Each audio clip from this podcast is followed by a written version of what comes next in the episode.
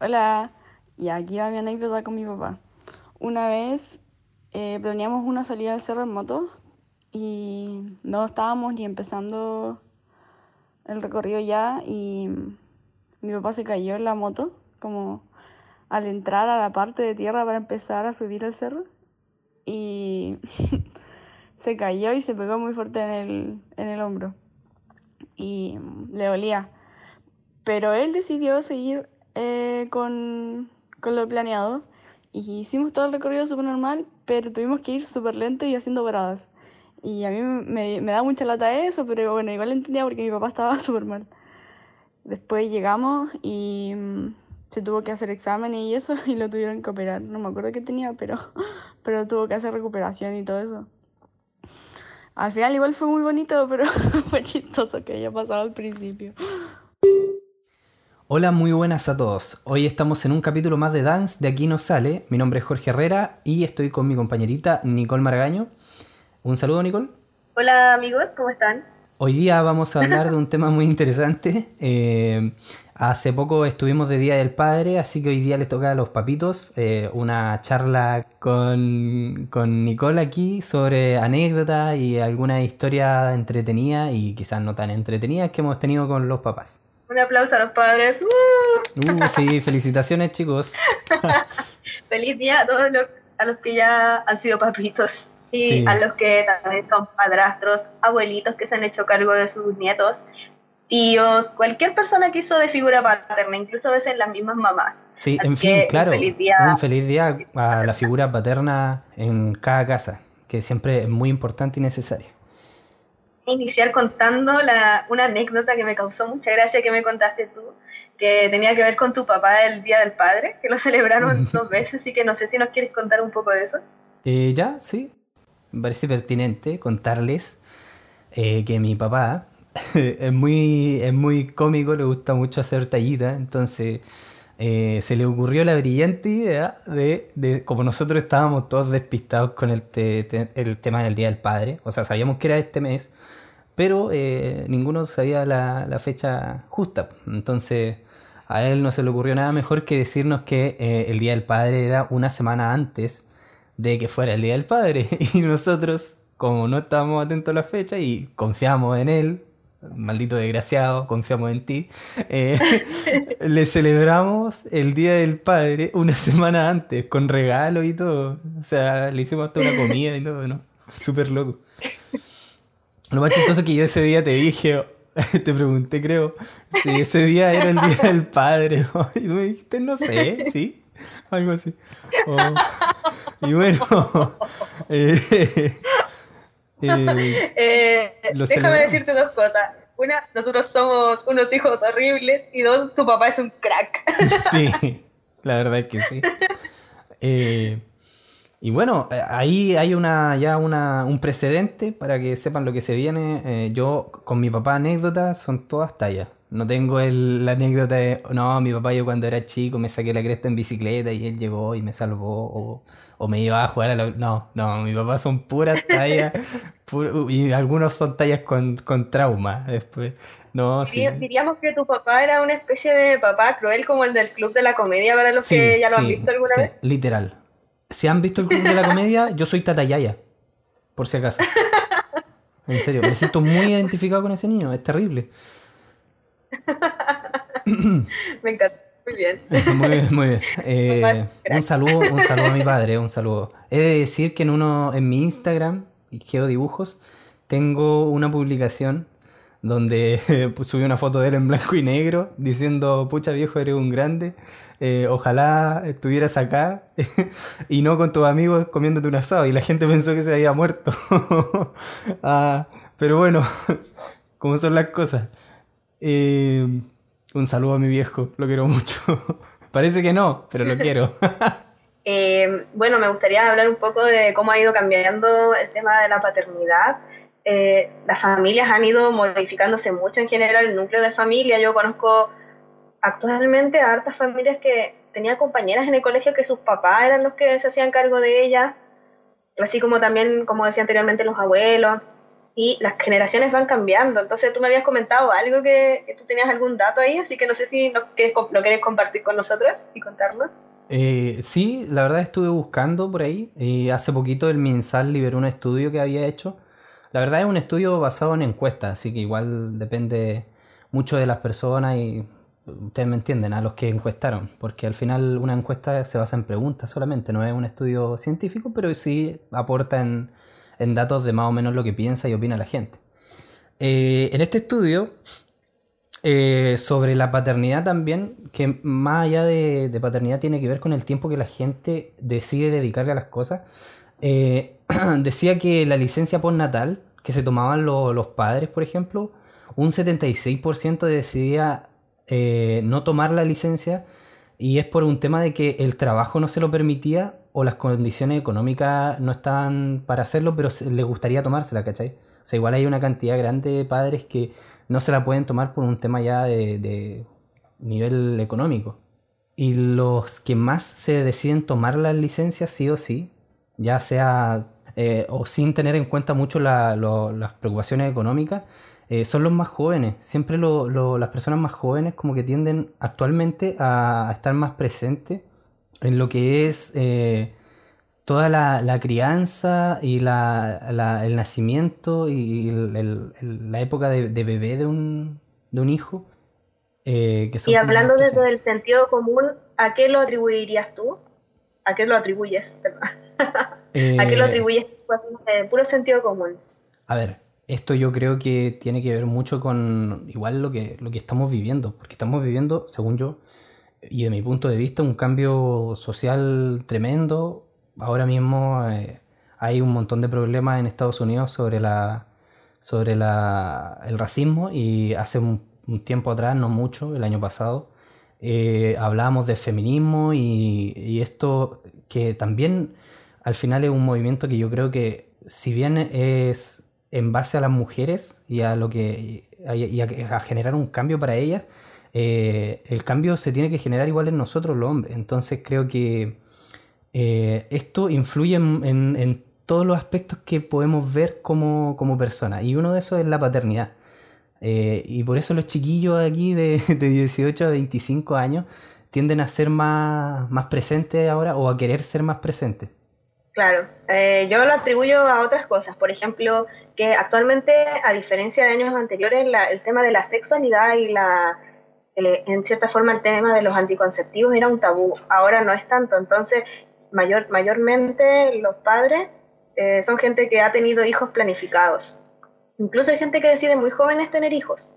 Entonces, también tiene que ver un poco con eso probablemente y con las historias de vidas de cada uno. Entonces, seguramente alguien que no tuvo un papá muy presente es probable que quiera cambiar un poco el, patrón de su familia y tratar de estar más presente, etcétera. Entonces pueden ser muchas cosas que estamos cambiando como sociedad.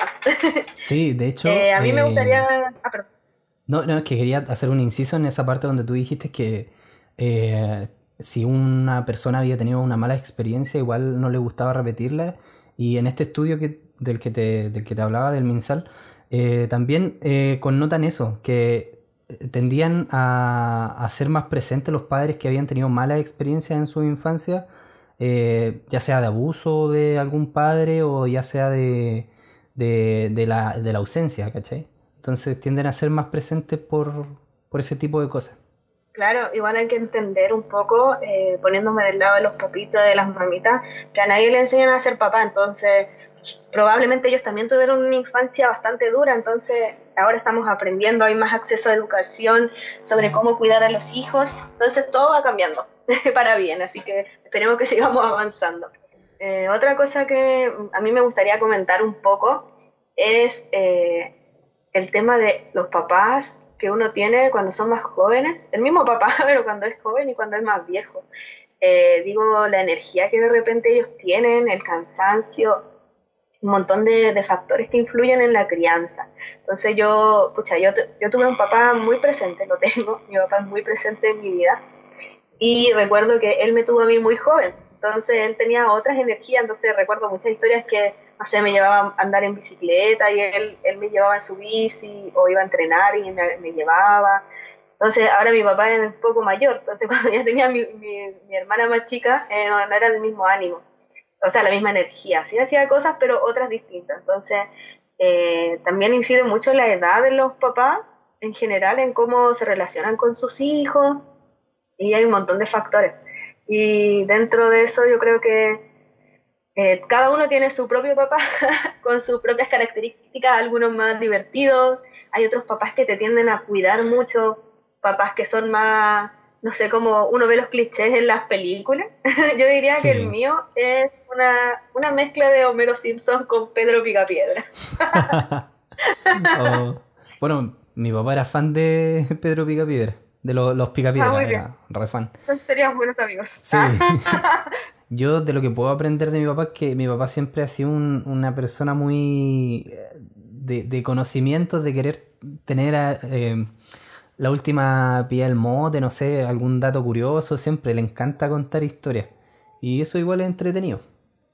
No sé si, si tu papá tiene algo ahí, alguna característica muy de él. No, mi papá es muy pintoresco. él es una persona muy fácil de identificar y reconocer. Mi papá es el típico pinturita que, no sé, le gusta mucho ir a ayudar a la gente. Cuando yo era chica, recuerdo que se disfrazaba de viejito pascuero y le regalaba cosas como a los niños pobres, hacía como apadrinaba gente. Eh, no sé, una, una, vez recuerdo allá en Chucky, hicieron como unos carros alegóricos y él se disfrazó de Porky y yo era la princesa, me dio mucha risa. Eh, mi papá era muy así, de hecho fue presidente de mi curso y apoyando la vida sana hizo así como comer pizza en la clase. apoyando la vida sana, el, el mejor presidente de curso. Apoyando la vida sana con pizza. Un grande. Yo la verdad de, de, de todo lo que vivió con mi papá, lo que más puedo destacar es, es lo que nos molestamos. Sinceramente, es parte de lo que de lo que yo pude sacar de él, es como mi actitud y mi, y mis ganas de andar bromeando a todos. Es un tema que, que lo hacemos siempre, ¿cachai? Estamos sentados en la mesa, nos tiramos una talla, o yo me, de hecho estoy en mi pieza a veces y él ahora por temas de teletrabajo trabaja aquí al lado, en un escritorio que hay en la otra pieza. Y no sé, pues, yo bajo al baño a tomar algo y, y, paso por su pieza y le tiro una talla, ¿cachai? Es como por inercia. Y pasa que mi papá siempre fue así. De hecho, cuando éramos chicos con mi hermana, no sé, pues, eh, a veces íbamos subiendo eh, una, calle media empinada, porque nosotros vivíamos en el sur y esas calles se daban harto. Eh, la cosa es que él nos asustaba y nos decía que nos iba a dejar solo y se ponía a correr, ¿cachai? Y nosotros corríamos detrás de él. Y, él. y él se moría de la risa, para él era súper gracioso, pero nosotros terminábamos mal, así pésimo. O... O otra de las cosas, no sé, a mí cuando era chico me daba terror de la oscuridad, pues, ¿cachai? Dormir en la noche para mí era, era terrible. Y una vez mi hermana me dijo, ya cámbiate de cama, ven a dormir conmigo. Y yo quería prender la luz antes, entonces me acerqué al interruptor. Y justo cuando iba a prender la luz para ir a, a acostarme donde mi hermana, no sé si se han dado cuenta, pero los interruptores están eh, entrando por la puerta. Entonces estaba la puerta al lado y justo cuando iba a prender la luz aparece mi papá y le hace como un simio, como un gorila, no sé, pero a mí me dio terror y me puse a llorar al tiro, fue terrible. Debo haber tenido unos 6 años, unos 7 años. Bueno, de ahí eh, fue insuperable, creo que me duró como hasta los 11 el terror a dormir solo, fue terrible, en serio. Ah, sí. Oye, esa es una de las cosas que no le agradezco. ¿Cómo? Nada, me dio mononucleosis. mononucleosis. no sé. formativo. Eh, o sea, los comentarios sí, pero los míos no. Ay. Jorge, y eh, podríamos decir que por esa misma razón tú después te hacías el muerto con tu hermana, como nos contaste en el podcast anterior. Bueno, bueno, sí, sí, obvio. O sea, yo ahora persona que le agarro confianza, las botellitas por donde sea. A mi hermana chica, pucha, me tocaba cuidarla a mí cuando estábamos como en, en básica, yo estaba en básica, me tocaba cuidarla a mí. Y era, ella es como 5 años menor que yo, entonces igual tenía una edad donde era susceptible a creer cualquier cosa que una persona mayor le dijera. Jorge, y después voy a contar quizás alguna anécdota de mi papá, pero me gustaría eh, comentar algo sobre lo que a ti te gusta un poco y quizás que me cuentes alguna película donde salga algún papá que te, que te guste o que te llame la atención. ¿Algún papá que me guste o que me llame la atención? Eh, o alguna película donde hay un papá como, no sé. Yo ya tengo la mía en mente. la verdad, la verdad, a ver, a mí es que los papás son una, una imagen repotente en todo sentido, ¿cachai? Entonces creo que ahí no podría elegir solamente a uno. Pero si tuviera que elegir a uno, que me acuerdo ahora en este momento, puede que haya uno que me guste más, pero en este momento me acuerdo de la película Yo Soy Sam. Donde... bueno, la película en fin se trata de un tipo con... con problema... bueno, tiene retraso mental y por azares del destino tiene una hija. Y a esta niña se la quieren quitar porque la niña va a, superarlo intelectualmente más o menos como a los 7 años. Y el tipo, el personaje pasa por un proceso de entendimiento donde eh, logra comprender que la niña, eh, para estar bien, tiene que estar con personas que la puedan cuidar. Y él sabe que él ya no puede. Y aparte de darle pena eh, y entender eso, lo asume, ¿cachai? Y lo acepta y, y la película o sea, todos queríamos, yo creo que cuando la vemos, todos queremos que Sam pueda cuidar a su hija y le den la custodia y todo eso. Pero la película termina con él eh, siendo parte de las actividades extracurriculares de la niña, como no sé, ir a jugar al fútbol. Y con otra persona cuidándolo, que al final, lógicamente, es lo mejor, ¿cachai?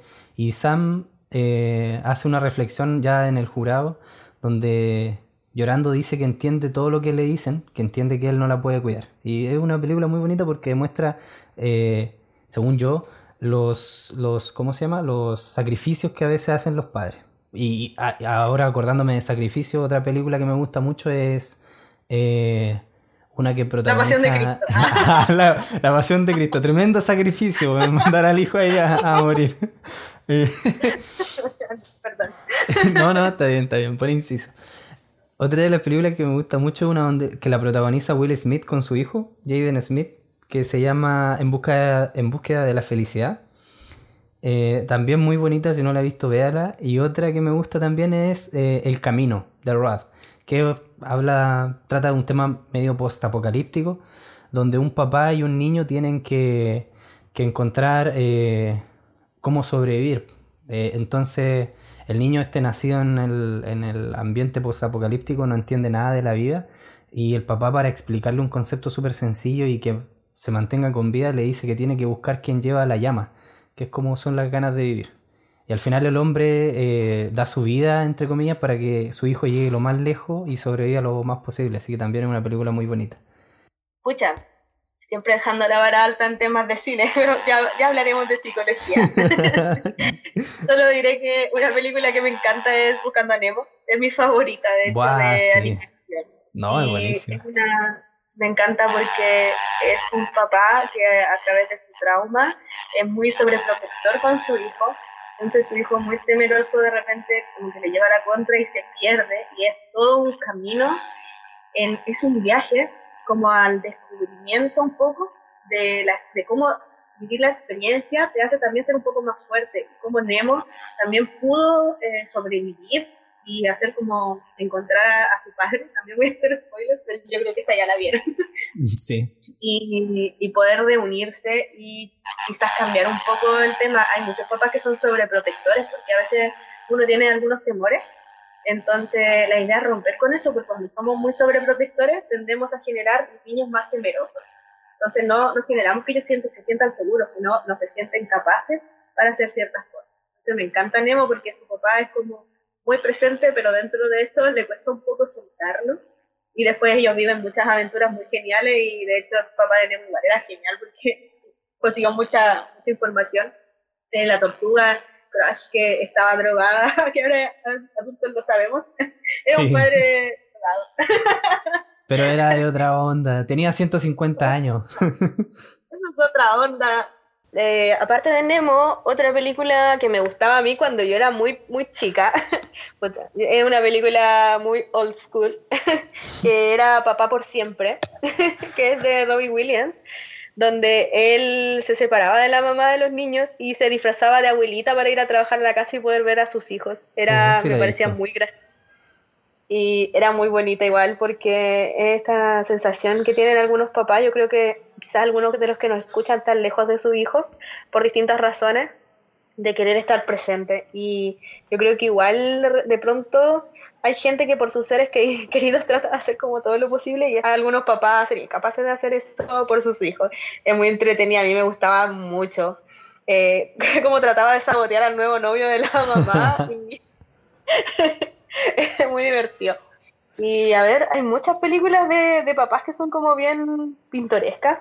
Sí, de, eh, hecho, eh, disculpa, un dato sobre lo que la película que acabas de decir. Bueno, es que en este mismo estudio del MinSal que nombraba al inicio, eh, de el total de los padres que fueron encuestados, el 61.6% de los de los papitos dijo que tenían temor de perder el contacto de sus hijos si terminara su relación de pareja. Así que por lo menos el 61% de ellos tiene presente que que le importa eh, mantener contacto y les da miedo, es, algo que, tienen en cuenta siempre al pensar incluso en su relación. Claro, y bueno, sumando un poco a tu, a tu antecedente, yo igual revisé una investigación que decía que cuando la mamá quedaba embarazada, al papá cuando nací, creo que cuando nacía su hijo o algo así, se le generaba como el instinto paternal. Entonces, de cierta forma, se convertía igual en papá que no tenía que ver con que naciera el bebé yo creo que este, este es un instinto. Entonces, claramente la puede, se le puede generar a otra persona como un padrastro o un tío. Entonces, es, me encanta cómo los seres humanos nos adaptamos a, distintas situaciones. es como bien bonito. Eh, otra película que me, da mucha...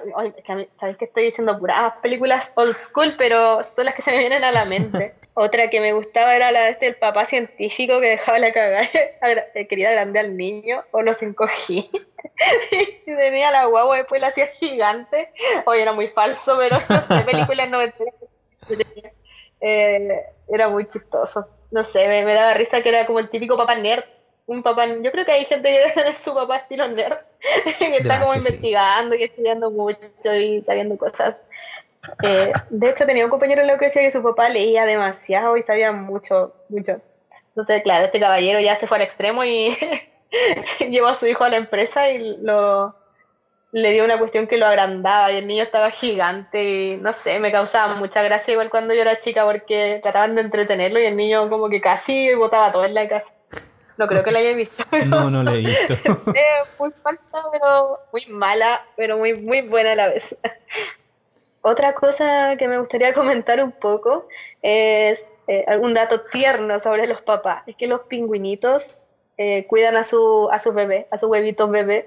Y decía que no se movían ni buscaban comida mientras los estaban empollando. Sí, durante más o menos seis meses. Ah. Se ve bien reflejado en las películas de Happy Feet. Son unas películas de animación que tienen, bueno, lo principal es el tema contra el medio ambiente. Eh, pero, pero igual muestran mucho. ¿Cómo? No me cuente el final. Pero bueno, eh, o sea, el tema es, con el medio ambiente y eh, a grandes rasgos, ¿cachai? Pero también muestra mucho esto de la paternidad, que es muy importante. En la 1 eh, tiene que ver con la vergüenza, entre comillas, que siente un padre, o, por lo menos así lo veo yo, eh, hacia un hijo que es desterrado y es alejado de la sociedad en la que viven, ¿cachai? Y en la 2 eh, tiene que ver con lo que la generación te causa, pues, ¿cachai? Que al final uno es de otra generación y cuando nace el hijo, el hijo ya es totalmente diferente a lo que era uno. Obviamente tenemos algunos rasgos, pero los gustos y esto cambia. Y, y son buenas películas para ver eh, relaciones padre-hijo eh, y lo, porque las trabajan muy bien. También súper recomendadas, son muy entretenidas. Mi personaje favorito es Ramón, de la 1. Eh, yo no vi Happy Feet, así que hoy no he visto hartas películas. Voy a hacer una lista. Sí, hay y voy a, hay muchas. Sí. Quizás podríamos dedicar un podcast sobre algunas películas. Sería sí, podríamos entretenido. darle algunas recomendaciones. Hoy, hablando de películas entretenidas, me, me acuerdo de una parte específica de Volver al Futuro, donde él va al pasado, donde conoce a su mamá y al papá cuando estaban recién conociéndose. Y Marty pensaba que su papá era como normal, así, pro, pero en realidad era muy nerd y, le- Sí. y lo- le hacía mucho bullying. Y el hijo como que se enojaba mucho. Y eh, me parece, también me parece muy cómico y muy gracioso como esa situación, como él trataba de involucrarse para para que se pudieran enamorar, porque la mamá dentro de todo se enamoraba de él. Eh, o la- y sí, es, es muy cómico también eso. Mm. Algo que yo puedo contar de mi papá es que él cuando yo era chica, eh, yo les conté que yo cuando era chica jugaba a hacer radio, no sé si aparece en el podcast, pero jugaba a hacer radio, entonces eh, mi viejo, yo lo saqué de mi papá, porque mi papá pescaba los audífonos y no sé cómo los conectó en el, en el equipo y también grababa, cuando hacía carrete, hacía, hablaba y grababa y ponía increíble. canciones. Y, y así que, bueno, papi, te estoy copiando. Ah. No, a mi papá igual le encanta la radio, de hecho trabajó en una, pero no sé, yo no lo recuerdo con tanto cariño porque un día me tuvo como, como cuatro horas en la mañana con pijama ahí intentando que le grabara una cuña. Las cuñas son como las partecitas que, las intros de las canciones que van en la radio. Hoy estuve como cuatro horas grabando la misma cuña man. De una canción de Elizabeth Jones, creo, Elizabeth no sé cuánto que se llamaba Eclipse Total del Amor. ¿Veis que he traumado? ¿Cachai? Me sé hasta la canción. No me sé la canción, pero me sé el nombre. Pero sí, los papás son muy así, ¿eh? como que tratan de cuidarte, pero igual se mandan sus su arranques Eh, claro, es como, es como el meme, yo, eh, mi papá arreglando el auto, yo sosteniendo la linterna, así, el cabro llorando, así terrible. A todo esto me identifico mucho con ese meme. mi papá le gusta mucho. Y era muy aburrido yo todo el día ahí con la linternita. o no sé, eh, le gusta conversar muchas cosas y habla por... Ah, eso, de mi papá. No sé, yo creo que mucha gente se identifica con esta. Porque para los años nuevos, el discurso, Dios, Dios, Dios. es un discurso larguísimo. El discurso. Ni siquiera la cadena nacional supera esos discursos. No, terrible. Mi papá habla mucho y se dirige a cada uno y son como 10 minutos por niño. Y somos 6 en la casa. imagínate. chale. es como que típico discurso de Año Nuevo y luego vamos a buscar el asado y ya está negro porque habla mucho. Y todo, ya, pues resume tu discurso y ya llevamos muchos años juntos. Oh, sí, sí, sus discursos son enormes, enormes. Habla, mi papi habla mucho. Es muy bueno para hablar, muy bueno para hablar. Es un buen orador entonces. Eh, no, no, mi, mi, mi papá lo que tiene es que se, se- se le olvida lo que te cuenta. Entonces como, oye, ¿sabéis qué? Una vez y yo le, oye papá, me lo, pero eso me lo contaste en la mañana o me lo contaste ayer. Y pa- le pasa tanto, es, es, no sé, es muy seguido. A veces te cuenta algo en el desayuno y te lo cuenta de nuevo en el almuerzo. Y eso es capaz de contártelo al otro día en el desayuno o el almuerzo de nuevo. Entonces, uno como ya se las sabe, en vez de decirle, oye, no, pero si eso ya me lo contaste, le dice, ah, ya, ya, pero yo sé qué pasó. Y se queda para adentro, y le dice, no, yo, sé qué pasó. Ah, eh, entonces, no sé, eso, eso yo creo que es Alzheimer, viejo, hazte ver. Ah, pero, pero, pero no, no, el man siempre se repite, repite la historia y a veces, pucha, uno por no ser mala onda, deja que se las cuente de nuevo y, otras veces le dice, oye, ya- eso ya me lo contaste. Yo eh, quiero contar una historia, no es sobre mi, pap- sobre mi papá, sino que es sobre mi abuelo con mi papá. Mi, mi, pucha, mi papá quería contarla a él, pero bueno, papito te la robo. Cuando mi papá nació tenía problemas al corazón. Eh, problemas así mal, mal. Estuvo a punto de, morir cuando era, era bebé. Y mi tata estaba preocupada porque mi papá era su primer hijo, entonces él era atleta y lo que hizo fue irse a, a donde, ay, ¿cómo se llama? La, donde la Virgen de Aikina, no recuerdo cómo fue, eh, que se fue, pero era, ¿fue caminando o corriendo?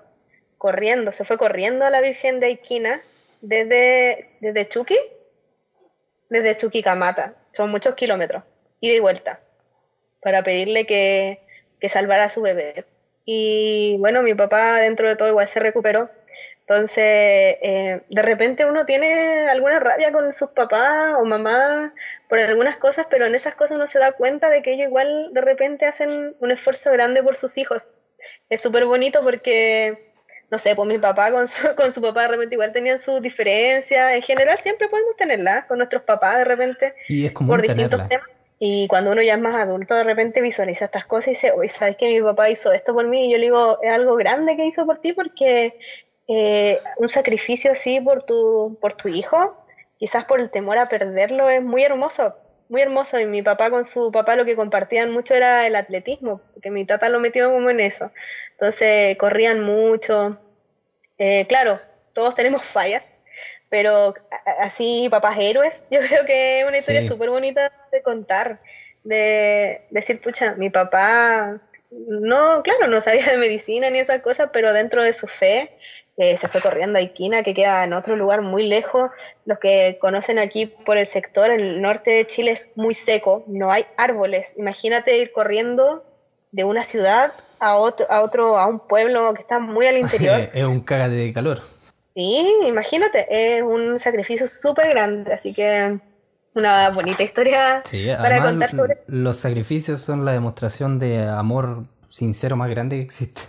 Así que esa es una historia muy linda, muy linda. Otro, no sé, cosas que puedo contar yo es que mi papá, yo era muy mimada, soy muy mimada. Y mi viejo me llenaba la piscina con agua tibia. Él te llenaba la piscina con agua tibia, es la primera vez en la vida que escucho eso. Oh, no, no, por favor, no malgasten el agua. mi, viejo hacía eso. Me llenaba la piscina con agüita tibia, porque obvio, tenía que bañarme yo. No, no el agua fría, que me daba frío. Esto, esto lo hacía en el norte, eh, ojito. El norte de Chile Igual hace calor es desértico, sí. Así que sí, yo era súper malcriada por mi viejo. Todavía, si de repente me trae chocolate. Eh, eso de llenar la, piscina me causa mucha gracia. Igual que cuando yo nací, no sé si me conocen que a la hueva le ponen como una pulserita. Cuando yo era chica, eh, hace muchos años, nos ponían un collar. Un collar. Entonces mi papá, y cuando yo nací se lo puso y iba al trabajo con un collar. y anécdotas entretenidas con mi papá, un montón. Triste, las mismas entretenidas son tristes porque al final son tallas hacia mí. Y, eh, pero anécdotas bonitas con mi papá. Eh, chale, no me acuerdo de ninguna. o sea, todas. Mi papá es un amor de persona. Eh, pero, pero sí, a ver, de lo que más me acuerdo es que siempre mi papá, cuando éramos chicos, para lo que fuese, un un santo, por ejemplo, un santo, que es como el santo del nombre de X persona, algo que para mí hoy en día es como insignificante, eh, él siempre le gustaba celebrarnos, ¿cachai? Entonces era San Jorge y como los dos nos llamamos igual, eh, no sé, pues llegaba en la noche súper tarde con algún engaño, algún compartir, y, o era el santo de mi hermana o de mi mamá y todos lo celebrábamos, entonces eso era algo muy bonito que le gustaba hacer. en el santo de él también celebraba por dos. sí, también celebraba por dos. O sea, del mío no se tenía que acordar, se tenía que acordar de él nomás. y, y, eso. No, mi papá es, un papá cómico. Quizás parece despreocupado, pero lo bueno es que te, me dio siempre la confianza de hablar las cosas como más allá de, de una figura así como superior, una figura de igual. Entonces con él suelo hablar eh, de temas muy serios y, muy locos igual. Y, existe esa confianza que, yo personalmente valoro mucho. Porque eh, al yo hablarle así, él también me habla como de tú a tú, ¿cachai? Entonces siento que hay un... detrás de todas esas bromas, eh, a veces peleas, discusiones que se nos olvidan en el momento. Em, detrás de todo eso eh, está esa, esa, ese respeto mutuo donde nos gusta compartir eh, experiencias. Con mi papá nos encanta hablar de todo, así como conspiración y todo eso. Así que valoro esa confianza que tenemos entre nosotros. Eh, sí, yo creo que ya contamos hartas cosas. No sé si te queda algún dato curioso que nos quieras compartir porque me, dejaste interesada en saber un poco más. Eh, un dato curioso, eh, a mi papá le cambian el color de los ojos dependiendo de si tiene mucha, poca o demasiada hambre. No sé por qué, pero a veces los tiene como café claro y otras veces los tiene medio gris. No sé. Diríamos que vampiro. en una de esas, algún, no sé, quizás sí, una especie de media rara de animal. Un saludo viejo, te amo. Ah, un dato curioso de mi papá, eh, bueno, que fue atleta, fue atleta, eh, jugó en los Juegos Panamericanos, participó ahí, así que también en ese tiempo era, un crack. Y ahora ahí está Guatón, Homero Simpson. no, oye, eso, eso es loco, ¿cierto? Porque mi papá también era delgado cuando joven y, y quizás a todos les pasa, ¿eh? ¿o no? Que la paternidad no, nos vuelve más, más paternales propiamente dicho. Si por algo el viejito Coscuero es un viejito gordo y se llama, le dicen Papá Noel, ¿caché? Puede ser. Vamos a teorizar algún día. Claro, vamos eh, para, ir, para ir finalizando me gustaría cerrar eh, comentando que igual hay abuelitos que se hacen, toman el rol paterno y dentro de eso una película que lo representa bien es Up donde el abuelito era muy regañón, ni siquiera era su abuelo directo, pero después él va a la entrega de premios de, del niño y es muy bonito. Así que finalizamos con la música de App y un saludo que manda y un, comentario que manda uno de nuestros oyentes que vive en Canadá. Un saludo para nuestros oyentes chilenos que están a lo largo del mundo y los vamos a dejar con esto. Hola, eh, quiero mandar un saludo a Felipe Opaso González, que es mi papito, la persona que nos dio vida a los tres de mis hermanos. Y mm, él es una persona que, por desgracia para mí, ahora que ya estoy lejos de casa, eh, aprendí recién a apreciar ahora que yo soy papá y nunca lo aprecié cuando él estaba con él. Ahora a la distancia nomás nos pudimos comunicar solamente. Pero cada vez que estoy con él trato de, de pasar la mayor cantidad de tiempo posible. Ahora, una cosa que mi papá a siempre me enseñó, una de las tantas historias que él me dijo, es que yo siempre veía a mi papá que llegaba cansado del trabajo, no jugaba mucho con nosotros, no nos pescaba, se iba derecho, comía y se acostaba. Ahora, eso a mí me... ¿Qué es lo que me enseñó después de todo esto? De que mi papá una vez yo le pregunté, ahora que ya muchos años que se retiró de Chucky, y dice de que muchas veces uno por la familia tiene que hacer cosas que uno no quiere en el caso de mi papá, mi papá estuvo atascado en, una sección en el trabajo de Chucky. Él está muy agradecido de Chucky en todo caso. Pero él siempre estaba, muy, muy estaba atascado en la misma posición por más de 30 años y cada día haciendo lo mismo. Y a mí me tomó tiempo, como yo fui un... No fui, no fui tan malo, pero tampoco fui tan bueno como adolescente, hasta ya cuando me fui de la casa. Que a veces los papás uno los toma por... Eh, los toma gratis, los toma que no, que no están ahí con los viejos. Mi papá pasó todo eso y ahora que le pregunté años después por qué lo hiciste si estaba infeliz en eso, y dice, pues lo hice por ustedes. Todo lo que hice, hijo, lo hice por ustedes, sacrifiqué el tiempo de ustedes para poder trabajar. Le dije, yo no, mi papá me dijo, ese tú llegas al punto en tu vida, especialmente en la situación en la que estábamos nosotros, de que tienes que escoger o tu familia sobrevive o te dedica a la familia, así que él escogió que nosotros tuviéramos mejor educación. Por eso yo le estoy muy agradecido, así que si puede incluir ese saludo sería lo ideal. Eh, para todos los demás que escuchen, aprecien a los papitos mientras los tengan, chiquillos. Te digo, siempre después uno llora por el tiempo que nunca quiso compartir con ellos cuando los viejos no están. Y por desgracia, cuando los viejos se mueren, una parte de tu historia, de tu, la historia de tu familia se muere, porque tu papá el que dice, oye, ¿te acuerdas tú de tal o te acuerdas tú de esta persona cuando él ellos no están, tu papá y tu mamá? Te digo, esa, esa historia se va, desaparece para nunca volver. Un abrazo, chao.